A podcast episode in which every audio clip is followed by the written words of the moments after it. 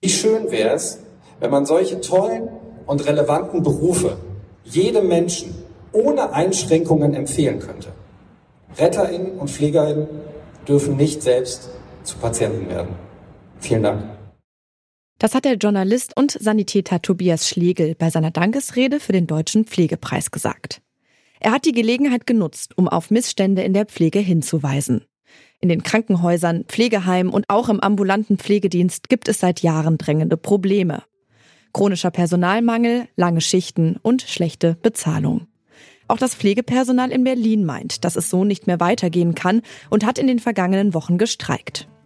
Nach einer dauerhaften Lösung für den Notstand wird bundesweit aber noch gesucht. Wir fragen uns deshalb heute, wie kann gute Pflege in Zukunft gelingen? Es ist Freitag, der 15. Oktober. Ich bin Amelie Baerboth. Hallo.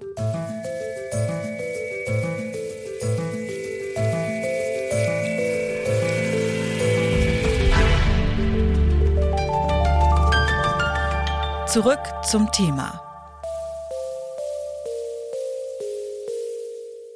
Es regt sich immer mehr Unmut bei den Pflegenden. Viele sprechen inzwischen von einem Notstand in der Branche und das nicht erst seit gestern.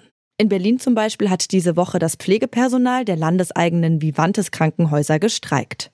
Hauptforderung war dabei ein besserer Personalschlüssel und weniger Überstunden. Auf diese Forderungen wurde nun auf Landesebene erst einmal eingegangen. Das eigentliche Problem des Pflegenotstands in ganz Deutschland bleibt aber weiterhin ungelöst. Jakob Walter von der Initiative Walk of Care weist auf die allgemeinen Forderungen der Pflegenden hin.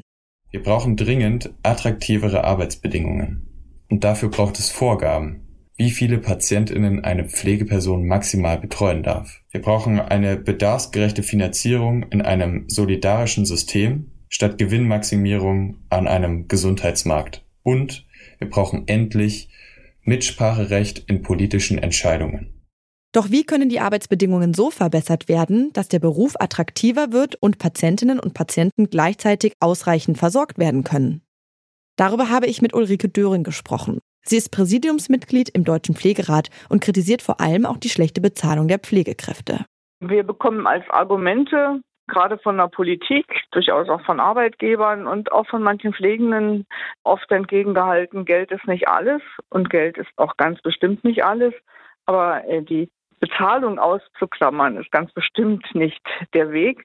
Und es geht nicht nur um die Frage, wir brauchen eine höhere Bezahlung oder höhere Einstiegsgehälter, sondern wir brauchen in allen Bereichen endlich angemessene tarifliche Vergütung. Mhm. Da kann es auch nicht um, eigentlich nicht um die Frage eines Mindestlohns gehen, sondern es muss gesichert sein, dass es Tarifverträge gibt, die angemessen sind und nach denen dann bitte auch bezahlt wird.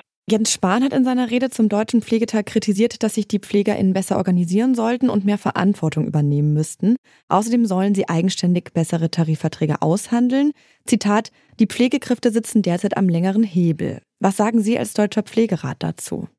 Na, der längere Hebel ist höchstens der, wenn Sie nicht mehr können, gehen Sie aus der einen Arbeit raus und auch aus dem Beruf raus. Und an der Stelle sitzen Sie am längeren mhm. Hebel. Aber es kann nicht sein, dass das die Lösung des Problems ist, dass die Pflegenden nicht mehr können und aus dem Beruf rausgehen und man den Hebel so sieht. Und es kann auch nicht sein, selbst wenn wir bedauern, dass zu wenig Pflegende organisiert sind, unter anderem auch in den Berufsverbänden. Das hat sicher ganz verschiedene Gründe. Aber es geht nicht darum, dass die Pflegenden jetzt dafür sorgen müssen, dass bessere Tarife da sind und so weiter. Ich fand den Streik sehr mutig in Berlin mhm. und da waren sehr klare, ganz tolle fachliche Aussagen auch von Pflegenden, die vor die Kamera gegangen sind und die die Not deutlich gemacht haben. Aber es kann nicht sein, dass man jetzt sagt, von der Politik, die Pflegenden sollen es halt tun. Da sind Prozesse auf dem Weg zur Personalbemessung und die werden von der Politik einfach zu schleppend oder gar nicht richtig umgesetzt. Und für die stationäre Langzeitpflege gibt es in einer der letzten gesetzlichen Änderungen ja die Verpflichtung von der Anwendung von Tarifverträgen ab 1. September 2022. Und dagegen klagen zum Beispiel jetzt einige private Träger sogar, dass die Tarifverträge anwenden sollen. Also das ist ein erster Schritt zu sagen, es müssen Tarifverträge mhm. angewandt werden. Aber dann muss auch klar sein, dass so viel Geld ins System kommt, dass die Tarifverträge dann angemessene Entlohnung für die Pflegefachpersonen und die Pflegepersonen auch beinhalten. Es nützt wenig, wenn ein Tarifvertrag dann so aussieht, dass man sagt, wir kriegen von den Kassen nicht mehr Geld, also können wir im Tarifvertrag auch nicht entsprechend notwendige höhere Gehälter zahlen. Ein weiteres drängendes Problem sind laut Ulrike Döring auch die Arbeitszeiten der Pflegenden. Zu viele Überstunden und zu wenig Personal. Auch die Forderungen der streikenden Pflegerinnen und Pfleger in Berlin drehten sich nicht primär um eine bessere Entlohnung der Arbeit. Das hat mir Stefan Sell erklärt. Er ist selbst gelernter Krankenpfleger und Professor für Volkswirtschaftslehre und Sozialpolitik an der Hochschule Koblenz. Sie haben nicht für mehr Lohn gestreikt, wie wir das sonst kennen, sondern sie haben für mehr Personal gestreikt. Die Arbeitgeberseite hat sich bereit erklärt, der Forderung nach mehr Personal entgegenzukommen. Warum bin ich jetzt so vorsichtig in meiner Formulierung? Das liegt eben daran, dass das im Wesentlichen erstmal eine Absichtserklärung ist, denn die Konsequenz wären tatsächlich zahlreiche neue zusätzliche Pflegekräfte, die eingestellt werden müssen, um die höheren Personalvorgaben, die man jetzt äh, vereinbart hat, auch umzusetzen. Wenn das nicht der Fall ist, weil man zum Beispiel, und da kommt das zentrale Problem, selbst wenn man wollte, gar nicht diese Pflegekräfte finden kann, dann würde das bedeuten, dass die Kliniken in Zukunft auch Einnahmeausfälle haben, weil dann schlichtweg bestimmte Betten nicht belegt werden können. Also insofern insofern muss man, glaube ich, noch mal schauen, was wird davon wirklich auch umgesetzt werden können. Wie lässt sich mit dem derzeitigen Budget zum Beispiel eine bessere Entlohnung garantieren? Also Krankenhäuser verweisen ja teilweise darauf, dass nicht genügend finanzielle Mittel da sind, um die Forderung der Pflegekräfte zu erfüllen und gleichzeitig den Betrieb in seinem vollen Umfang aufrechtzuerhalten. Ist eine Finanzierung tatsächlich so einfach nicht möglich? Wir haben tatsächlich ein Finanzierungsproblem. Stellen Sie sich vor, Sie würden ein Pflegeheim betreiben und Sie würden sagen, Mensch, also ich müsste meine Leute besser bezahlen. Selbst wenn Sie das wollten, könnten Sie das nicht, denn die Preise werden ausgehandelt mit den Pflegekassen, die sind gedeckelt.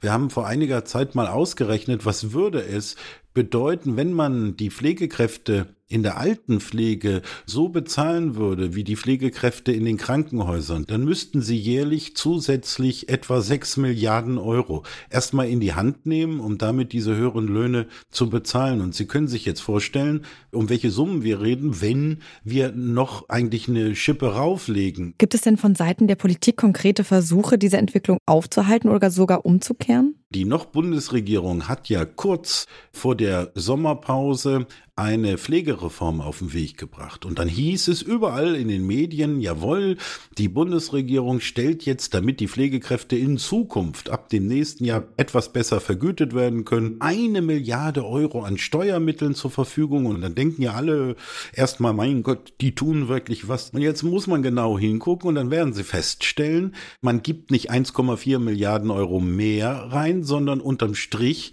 geben sie sogar 400 Millionen Euro weniger. Wie kommt das? Na, ganz einfach. Zum 1. Januar dieses Jahres hätten eigentlich die Leistungen der Pflegeversicherung erhöht werden müssen. Und darauf hat der Bundesgesundheitsminister verzichtet. Die hat er sich eingespart. Und das sind etwa 1,8 Milliarden Euro. Die Forderungen der Pflegekräfte in Deutschland sind vielfältig, genauso wie die Probleme, mit denen sie im Arbeitsalter konfrontiert sind. Für gute Pflege braucht es langfristig aber in jedem Fall weniger Überstunden, eine gerechtere Entlohnung und der chronische Personalmangel muss beseitigt werden. Für diese Forderungen sind Investitionen in Milliardenhöhen notwendig. Dafür ist eine nachhaltige Reform der Pflegefinanzierung durch die neue Bundesregierung wichtig. Das war's von uns für heute. An dieser Folge mitgearbeitet haben Jonas Nikolik, Anna Luko, Mara Muck und Benjamin Zerdani. Chef vom Dienst war Lars Feyen und mein Name ist Amelie Berbot. Ciao und bis zum nächsten Mal. Zurück zum Thema vom Podcast Radio Detektor FM.